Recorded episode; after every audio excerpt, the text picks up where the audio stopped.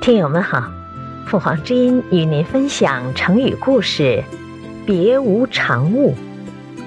解释：长物指多余的东西，字面的意思是除一身之外，再没有多余的东西，原指生活简朴，现在形容贫穷。这个成语来源于《晋书·王公传》，公曰。吾平生无常物。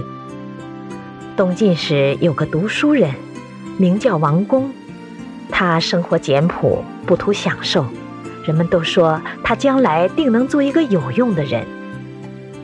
有一年，王公随父亲从会稽来到都城建康，他的同族王臣去看望他，两人在一张竹席上促膝谈心。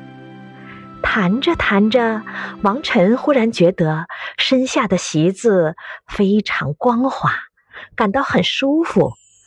他心想，王公从盛产竹子的会稽来，一定带了不少这样的竹席，就称赞了一番这张竹席，并希望王公能送他一张竹席。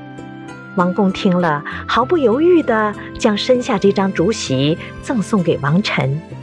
王臣千恩万谢地走了。其实王公只有这张竹席，送掉后他就改用了草席。王臣知道这种情况后，十分惊讶，他觉得过意不去，就去找王公表示歉意。王公笑笑说：“您不太了解我，我王公平生没有什么多余的物品。”感谢收听，欢迎订阅。